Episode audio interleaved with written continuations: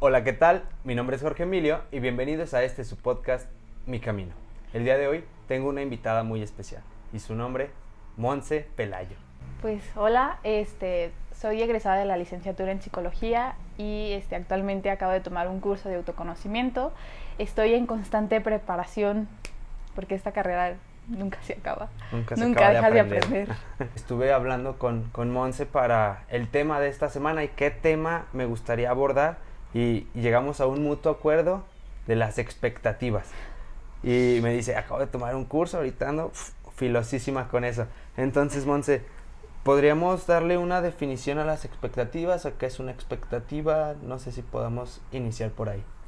Pues yo creo que las expectativas es algo que idealizamos, algo que normalmente creo que todas lo hacemos idealizar, tanto una persona, una pareja, como que esa parte de qué esperas de esa persona o qué esperas de, de que pase algo.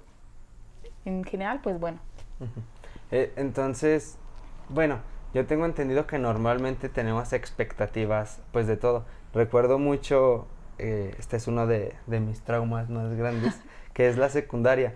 Entonces, yo venía de sexto, cuando doy el paso a secundaria, pues tenía unas expectativas de que todo iba a ser como en la primaria. Y oh sorpresa, nada era como en la primaria. O sea, había niños que ya tenían barba, bigote, o sea, y yo empezaba como en este cambio de, de cuerpo, entonces empezaba a generar unas expectativas pues totalmente diferentes con la realidad. Y, y ahí es cuando la primera vez que topé con pared con unas expectativas. Desde la parte de la psicología, ¿cómo crees que se pueda ayudar a las personas con estas expectativas? Yo creo que yo, yo desde mi punto de vista considero que es mejor que las conozcan, que conozcan como pues esta parte del curso que había tomado, ahí te enseñan mucho lo de pues lo de autoconocerse, como esta parte de conocerte a ti mismo, conocer qué es lo que te gusta, conocer qué es lo que no te gusta, conocer pues a tu alrededor, cuáles son las personas que estás con- que están ahí contigo y ya cuando empiezas a conocer, empiezas como a pues a no crear como falsas expectativas de algo. ¿Sí me explico? Sí, sí, sí, sí. Muy- totalmente. En, o sea, en este proceso que te hablo de la secundaria, como fui conociéndome un poquito y ya fui como adaptándome a mi cuerpo, al momento de entrar a la prepa fue como dije, ya basta, no quiero ser este niño de secundaria, entonces como que bajé mis expectativas de la prepa y dije, voy a ser como siempre quise ser, o sea, sin como sin ponerme máscaras de más para pues intentar construir ya una personalidad propia. por así Auténtica. decirlo. Ajá, único y diferente. Y aquí estoy. Y yo creo que es eso, o sea, cuando empezamos a hacer ese tipo de cosas, este, a, a comprendernos más, a, pues a querernos más, este, es cuando dejamos de hacer como ese tipo de, de expectativas. A lo mejor sí creamos, pero ya no creamos en el sentido como de, pues, expectativas falsas, expectativas malas, o esperar algo tanto de alguien o de X cosa y ya no te afecta tanto. Porque, bueno, con estas expectativas irreales lo veo mucho o se ve más en las relaciones. Creo, creo. Creo que es como muy común. Eh, porque en, así, hablando personalmente, se he construido como, pues, hasta una persona falsa que no existe. O sea, me di cuenta ya después con, con tiempo O sea, terapia. ser con la pareja algo que, pues, que no eres, con tal de quedar bien, con tal de encajar, con... Y, y como que llegó un punto en el que también idealicé a, a esta chica en la que cuando lo, lo volteé a ver desde afuera, sin idealizarla, dije, es que eso era irreal. No, no podía tener todas esas características una persona porque era casi que un personaje de Hollywood lo que me estaba inventando en mi mente. Es que hay veces que lo hacemos de manera inconsciente. Sí. Y cuando lo hacemos de manera inconsciente y lo llevamos a lo consciente, ya es muy diferente. O sea, ya las cosas cambian. Ya, a lo mejor, como decía antes, te haces una expectativa, pero ya no, es, ya no te afecta. Te apuesto que el tuyo de ahorita ya no te afectan las expectativas que creabas antes. Ya crecí, estoy aprendiendo. Eh, pues sí, de hecho, ahorita como en, en mi actual relación, las, o sea, ya no son para nada las expectativas de que tenía antes como irreales. O sea, ahorita ya es como quiero una comunicación, quiero como respeto, o sea, ya so- busco ese tipo de cosas como de una relación, Aparte de que ya te vas haciendo también una persona como más realista. ajá, ya me estoy Ya sabes, eh, claro. Sí, sí, o sea, quitamos como las ilusiones del amor de la secundaria, como Sí. ese primer amor y el amor de verano. Y, Ay, vamos a durar toda la vida. Hay muchos amores de la vida. Ajá. Sí, o sea, tenemos mucha vida, puede haber muchos amores. En, por ejemplo, ya nos topamos con pared y te das cuenta de que la relación no era lo que pensabas. Pues ya caes en una crisis terrible. Aparte de que caes en una crisis, ahí yo siempre he dicho que después de la crisis hay un cambio, siempre, siempre. O sea, tienes que venir de un momento difícil para poder levantarte y qué mejor manera de ir a terapia. Pues sí, me pasó. Hay- había una película en la que le llamaban momentos de impacto. O sea, que te cambian totalmente la vida. O sea, es como un giro inesperado. Hay un plot twist, se le llama en, en el guion, en el que pasa algo que simplemente no esperabas. Eh, también esto de, de las expectativas, lo he visto mucho, me ha pasado también, pero, o sea, lo he visto en, en los memes, de que te ilusionas a veces más con las personas que nunca andas. No sé, Como, como. eh, haz de cuenta que... O sea, como con los quedantes, Ajá. como ahora lo dicen. Sí, sí, o sea que empiezas a conocer a alguien, tiene, no sé, una, dos, tres citas y después, nada, se acabó ahí. Y hasta a veces te gostean. Entonces, Me ha pasado mucho eso. pues es que es eso, cuando estás, como lo dices, quedando como con alguien, siempre vas con la expectativa de que algo pase. O sea, siempre vas así de, pues voy a hacer esto esta vez para conquistarlo, conquistarla, voy a hacer tal cosa. O sea, estás esperando siempre, siempre algo. Y cuando ya sabes que va a pasar como, como tener una relación de pareja, este, pues ya no vas con esa misma expectativa porque ya sabes lo que tienes y sabes que pues esa persona va a estar ahí. Es, bueno, esa yo siento que es la diferencia. sí, sí. Y, y cuando estás así como al, al borde de la ruptura, porque normalmente, bueno, yo creo, esta hipótesis me la construí yo, tal vez la escuché en algún lado, no sé, en la que alguien termina la relación antes de terminarla directamente. O sea, si está saliendo chica con chico y la chica ya tiene en, en mente terminar esa relación, pero el chico pues ni idea. Ah, o sea, ella ya va como generando un proceso. O sea, como su duelo. Lo va como mentalizando. Ajá. Bueno, O sea, sí, se podría decir mentalizando. Ajá, ya, ya, ya va preparado para ese Ajá. momento.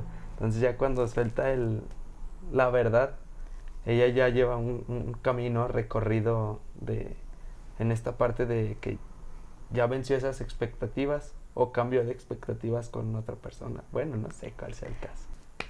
Es que es muy complicado ya cuando, o sea, un- una persona ya como que, como dices, ella ya rompió desde hace mucho tiempo y la otra persona ni siquiera sabe. O sea, es como complicado porque ahí es también como, ahí entra esta parte, el otro lado de las expectativas, crearle expectativas a la otra persona. O sea, crearle como la idea de que a lo mejor va a cambiar las cosas, se van a solucionar y sin embargo no hay nada más que decir más que la verdad. O sea, decirle, ¿sabes qué? Vamos a terminar y así.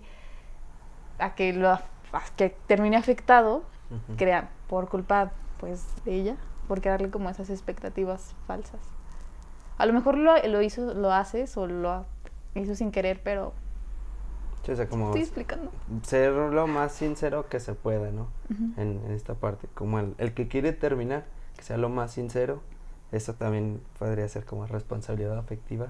El si sé que puedo dañar a la otra Y persona. les pues, falta mucho. o sea, Sí, pero es que vamos aprendiendo. Son, claro. este, o sea, son hasta, pues, términos nuevos, digámoslo así, en las que tal vez sabíamos que existía eso, pero no sabíamos cómo se llamaba. Entonces, al saber cómo se llama, bueno, cuando yo supe esa palabra fue como, ah, creo que me falta de eso. Creo que no sabía que lo hacía. creo que no sabía que no tenía responsabilidad afectiva. Y, y bueno, en, regresando así como a esto de las relaciones, tengo otra hipótesis. Yo soy mucho de hacerme hipótesis. Como se, está bien. se habrán dado Es cuenta. parte de cuestionarse. Sí, y de crearse cierto, es parte de dudarlo. hay que cuestionarse todo. Este, las expectativas de una relación, ¿crees que se vinculen mucho con lo que vemos en televisión, en redes sociales? O sea, ¿crees que vayan de la mano el hecho de Ah, que sí. yo quiera que mi relación sea de esas fotitas así, agarrándose la mano en, en Insta? Sí, es que, por ejemplo, ¿no les pasa que cuando, no sé, estás como muy adolorido, te acaba de terminar tu pareja o están como co- en problemas, siempre en Facebook te aparecen como imágenes como motivadoras de pareja, o sea, parece que Facebook sabe cosas, Instagram, to- en todos lados. cosas.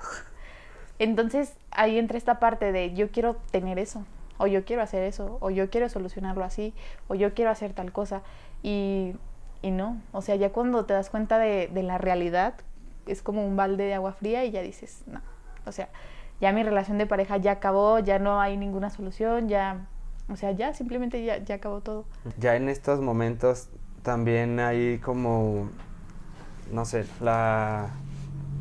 Cuando te cae así el, el balde de agua fría y no nos damos cuenta de que seguimos como repitiendo estos patrones, de patrones. expectativas, ¿qué, ¿qué se puede hacer en esos casos? O sea, yo como persona, si nunca me doy cuenta de que estoy repitiendo y repitiendo y repitiendo lo mismo, ¿qué se podría hacer?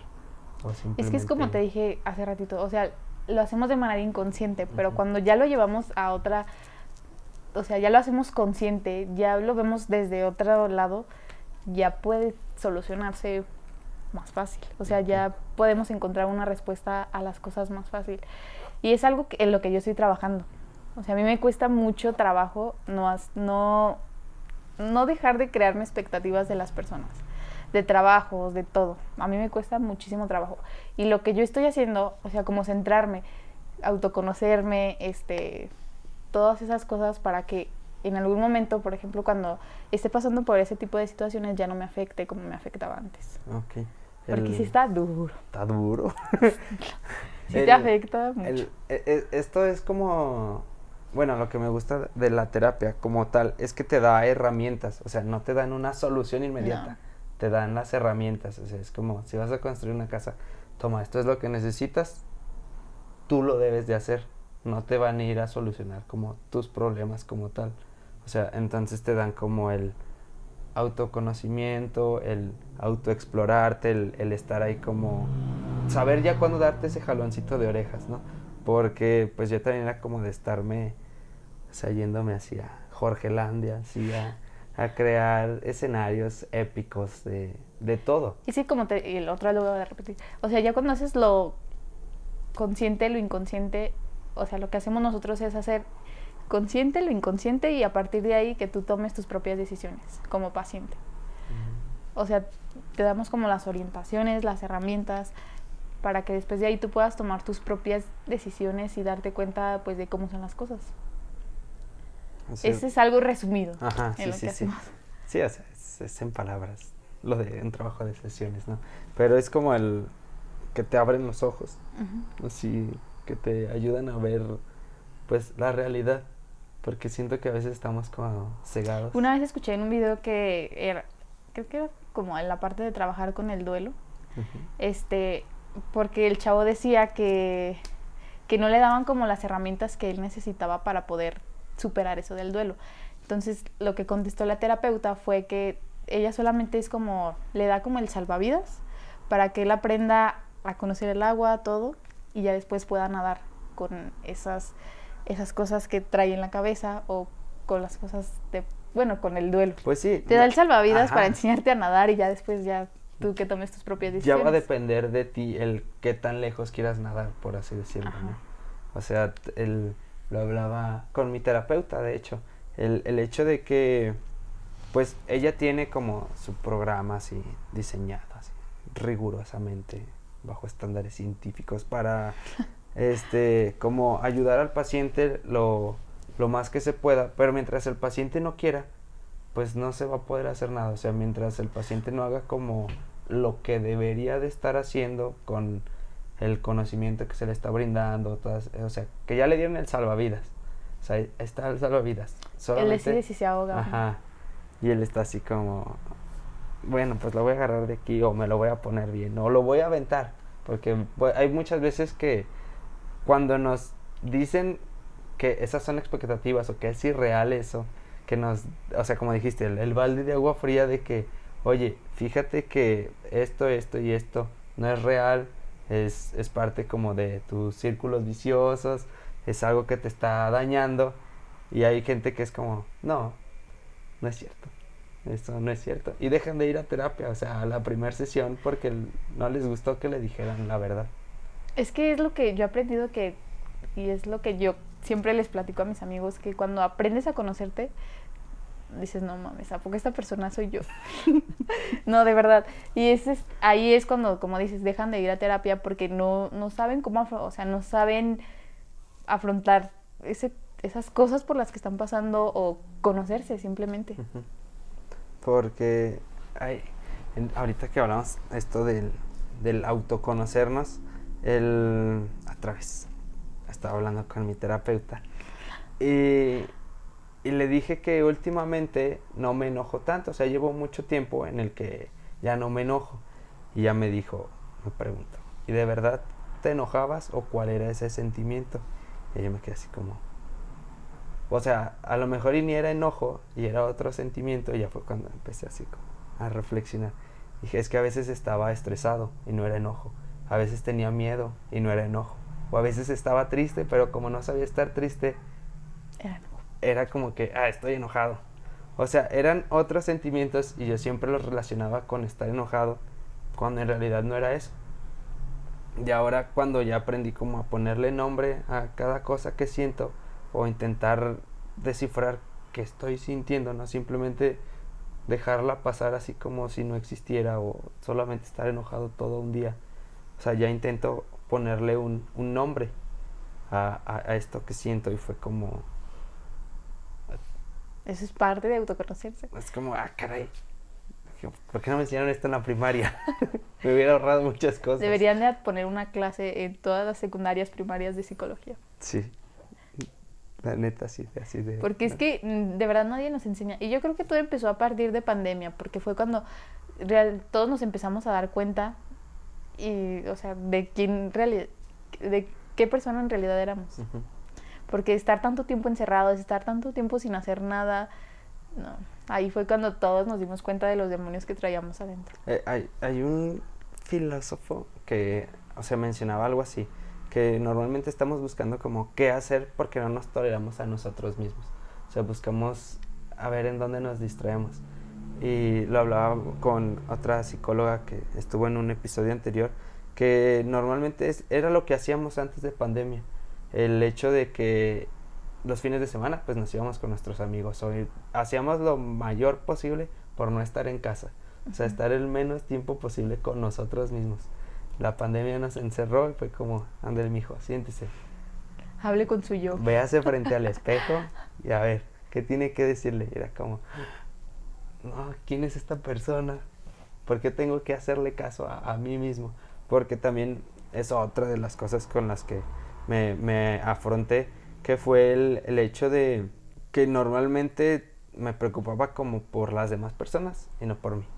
O sea, como que estaba viendo a, ver a quién cuidaba para no hacerme caso a, lo que yo estaba sintiendo. Y de ahí nace uno de mis mantras que, que tengo ahí en, en, mi pizarrón de mi cuarto, que es el no puedo sanar en alguien lo que debo de sanar en mí. O sea, ya es como siempre voltear primero a verme, a ver cómo estoy. ¿Estoy bien? ¿Estoy estable? Ah, ok, ahora sí, cuéntame tu chisme a, ver si te puedo ayudar, porque muchas veces escuchamos a los amigos sin siquiera estar bien. O sea, nosotros traemos más problemas y viene un amigo y nos cuenta un problema y es como, pues, no sé qué decirte, chato, estoy igual o peor. Es que también es saber hasta dónde, como, hasta dónde parar. Porque de verdad, como dices, cuando no estás bien tú, no, vale madre todo lo demás. O sea, empiezas a ver mal todo. A ver, retomando todo esto, del, del desamor, de, de, estas expectativas que yo quiero que mi noviazgo sea como lo vi en aquella película en la que eran felices para siempre. Pero me voy dando cuenta que ni yo soy ese príncipe azul, ni la chica con la que estoy es una princesa que debo de rescatar. Y también aquí hay, hay otro problema que he visto en, en, esta sociedad moderna que me tocó a mí. En la que... Señor. Ya, señorón yo. En la que, por ejemplo, las chicas ahorita ya buscan ser como pues libres, o sea, como tal, o sea, como pues sí, ser independientes y normalmente ese, bueno, a mí, por ejemplo, mi mamá me decía que yo tenía que pagar las cuentas y que tenía que hacer como, o sea, como todas estas cosas, estos cánones que nos imponen al hombre. Es que entre comillas es como caballerosidad. Ajá, esta caballerosidad. Y cuando alguien te dice, no, yo pago, es como, así, pensando. Ah, no. Y, o sea, ahí entra como un, un conflicto y ahí es como otras expectativas en las que nosotros como hombres debemos de hacer como ciertas cosas, esperando que las mujeres hagan como ciertas cosas. Y, y ahorita es como un constante aprendizaje, por así decirlo. Es que desde chiquito siempre hemos visto ese tipo de cosas. O sea, siempre a los niños los educaban de, de una manera ruda y estar así como de tú las vas a proteger, tú vas a pagar esto, tú vas a, o sea, el hombre es como la figura de autoridad. Sí, el proveedor y el que cuida. Y la mujer es como la parte sumisa de todo eso, o sea, tú te quedas en la casa, tú no trabajas, tú cuidas a los hijos. Y cuando entra esta parte de rebelarse y no, es como algo, pues se le da justo en el ego al hombre. Ay, no, sacrilegio. Estaba escuchando hoy en la mañana que decía, ay, no me acuerdo quién era, pero o sea, que se construye como a la mujer a partir del hombre. O sea, todo lo que no es el hombre es la mujer. Y hasta lo mencionaban en una, o sea, como se dice en inglés, o sea, primero es el man para que después sea woman. No recuerdo bien quién es la que lo dijo, porque es una mujer la que dice esto. O sea, y, y sí, o sea, son hasta polos opuestos, por decirlo de esta manera, con este ejemplo que acabas de dar. O sea, el, el hombre tiene que ser rudo y la chica tiene que ser así como sumisa. O sea, los hombres cosas con picos y colores oscuros y las niñas así como cosas blanditas y rosa y o sea, como que es, son polos opuestos y tienen que estar separados. Y ahorita estamos viendo que los colores no tienen género y que pues las mujeres pueden hacer lo que sea. Ajá. Y los hombres también y no sabíamos que podíamos hacer eso nosotros tampoco. O sea, el, el hecho de pintarnos el cabello o pintarnos las uñas o el hecho de cuidarnos así, con, con eso. Porque cuando habías visto como tantos productos de belleza para hombres, que en sí son los mismos productos de belleza, es puro marketing. Es que, y lo seguimos haciendo todavía. O sea, por ejemplo, yo hace poquito veo, vi a una mujer que estaba manejando un camión y a mí me pareció raro porque dije, ¿qué pedo? O sea, normalmente yo veo a camioneros pues manejando y me pareció raro. Ya después yo pensé y dije, no, no, o sea, pues es parte de, o sea, es algo que va a ir pasando y se va a ir normalizando y está bien, porque hay mujeres que también manejan perfectísimo. Entonces yo estoy seguro Como que, yo. Ah, que esa mujer manejaba mejor que yo. Yo no sé manejar. en la bici nada más. Y como también derribar estas expectativas que teníamos irreales desde chicos, porque pues estamos en una sociedad machista, entonces también empezar a cuestionarnos todo eso y entender que pues que no hay certezas y que nada es una verdad absoluta y que todo se puede cuestionar entonces podemos partir cuestionando nuestros comportamientos por así decirlo. Es que también mm, como mujeres y como hombres también constantemente estamos buscando como la aprobación de todos. O sea siempre vamos buscando como aprobación de por ejemplo otra vez el ejemplo de la pareja. Buscas que ser aprobado por la pareja. Buscas quedar bien con la pareja Igual, este, cuando esto de la parte machista o así, no, caballerosidad, por así decirlo, este, también buscas quedar, o ser aprobado también por la mujer. O, y, viceversa, también las mujeres buscamos cierta aprobación en los hombres, tanto físico, por eso también estamos mucho, las mujeres también están mucho como en esta parte de la cuestión física. ¿Por qué? Porque busca ser constantemente aprobada por la sociedad y por todos. Y buscamos ser aprobadas a partir de las expectativas que nos generamos. O sea, retomando el, tema. Es que todo tiene que ver. Todo tiene que ver con las expectativas. Porque, pues sí, o sea, yo como hombre, a veces mi comportamiento debe de cumplir como con las expectativas para encajar en tal grupo. O sea, sé que no me puedo comportar igual con mis amigos más cercanos a como con el grupo de amigos de tal lado. O sea, en, con mis amigos más cercanos sí puedo pues hablar de lo que quiera y hablar como quiera, hacer los chistes que, que, yo quiera. Y en otros lados pues tal vez tengo que ser así como el típico macho así, rudo y cambiar la voz. Para ser aprobado. Ajá, para ser aprobado. En, es que era lo que le decía justo a mi paciente de hace rato, que o sea, está constantemente buscando aprobación por todos lados, por parejas, por familia, por todos lados, que cuando te sientas y te pones así a ver qué es lo que quiero para mí, o sea, para probarte a ti, ¿cómo le haces tú? O sea, y él se queda así como de, pues, ¿qué onda, no? ¿cómo? ¿Yo tengo opinión? Exactamente. sí, sí pasa. Muy seguido. Ajá, o sea, eh, por esta misma parte de que nunca volteamos a vernos a, a nosotros, hacia adentro. O sea, como dices, buscando las expectativas de los ¿Qué era lo que tú decías hace rato cuando entraste de la secundaria a la prepa? Ajá. Ahí buscabas como cierta aprobación. De la primaria a la secundaria. Cierta personalidad. Sí, y luego ya buscaba como pues acercarme más a mí, tal vez buscando más mi aprobación que la de alguien más. Exactamente. Porque no sé si las etapas de la rebeldía también vayan cuando estamos como en contra de las expectativas de los papás. O sea, de que hay un momento en los que los papás están como, es que no te entiendo. Y uno está como, X, somos chavos. Pues, con los papás siempre hay expectativas. Por ejemplo, a mí me pasa muy seguido porque, pues, por la carrera que estudié simplemente, por el hecho de estudiar psicología, o sea, mi familia o mis papás no tienen la, la expectativa de que yo nunca vaya a tener como depresión o ansiedad o ese tipo de cosas. ¿Por qué? Porque soy una psicóloga y sé cómo hacerlo. Entonces, eso es una expectativa y eso ya no es como responsabilidad mía que crean esa expectativa. Y pasa en, o sea, en muchos aspectos. Ajá. Y, o sea, ahorita dijiste algo así bien interesante. El, el que las expectativas que los demás tengan hacia mí no son mi responsabilidad. Claro.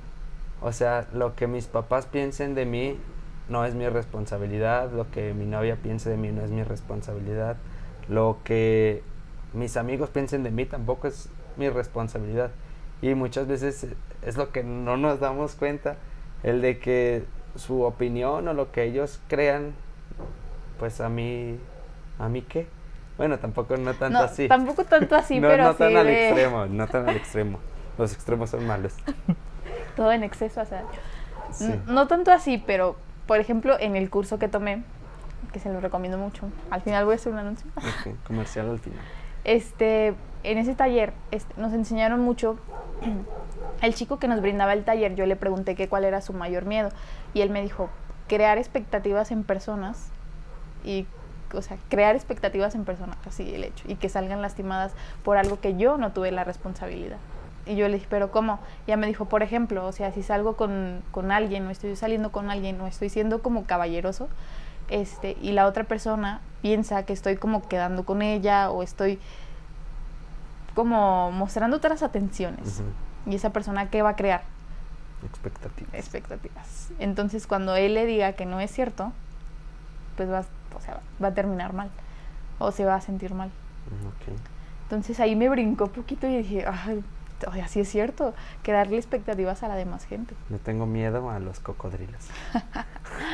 Eh, pero, o sea, sí, no, no caer como totalmente en, estos extremos de que, ah, me vale lo que pienses, pero tampoco estarnos forzando a querer cumplir las expectativas de los demás.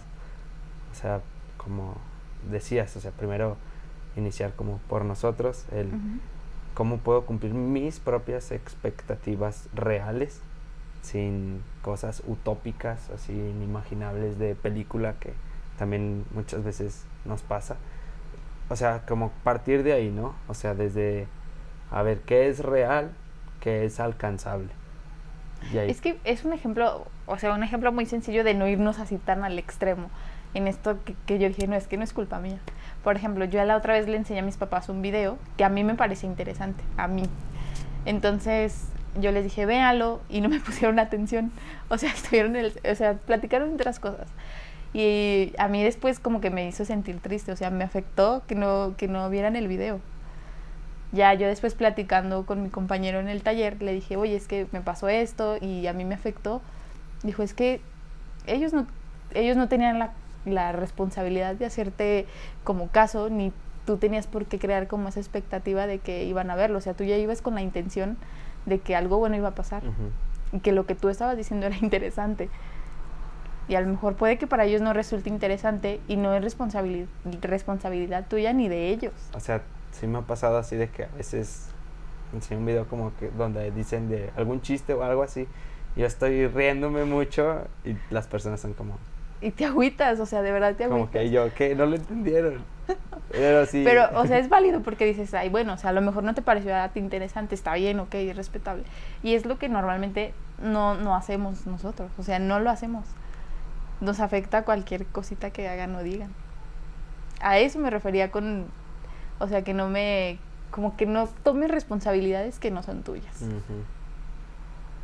Como tomar las cosas como de quien vienen, por así decirlo. Sí, hace poco, la semana pasada creo, cuando salió este episodio, tal vez dos, tres semanas, no lo sabemos, eh, me mandaron un mensaje a mi perfil y me dio mucha risa porque, me, o sea, en esas de donde salen como solicitudes en, en Instagram, o sea, de que ni nos seguimos ni nada, y me pusieron, tus canciones están igual de culeras que tú. Y yo dije, yo ni canciones hago. Qué famoso soy. Hasta canciones. ya hasta soy músico. Y, y, o sea, en, tal vez en algún momento de tiempo atrás, el hecho de haber recibido un mensaje así me haya agüitado o, no sé, o sea, me haya hecho sentir como... Ah, en ese tipo de cosas es donde yo me refiero que no es como tu responsabilidad. O sea, pues ¿qué, O sea, si a ti te parece culero, pues ¿qué tiene? Sí, o sea, es tu opinión y claro. pues la respeto no me importa, pero la respeto. Y, y, le dije, o sea, le mandé la captura a mis amigos y mis amigos como que se enojaron, o sea, dijeron, ¿qué es ese pendejo? Y cosas así. Y yo, no, tranquilos. O sea, a mí me dio risa leer un mensaje así porque pues no tengo expectativas que estar cumpliendo. Yo creo por eso fue que lo sentí como... Qué es que como te digo, o sea, todo es un proceso y de la noche a la mañana a nadie se nos quitan las expectativas. O sea, ya eso es ya después de que lo estás trabajando, después de que ya ya no idealizas a lo mejor tanto, o sea, es un proceso muy largo y creo que es difícil. Sí.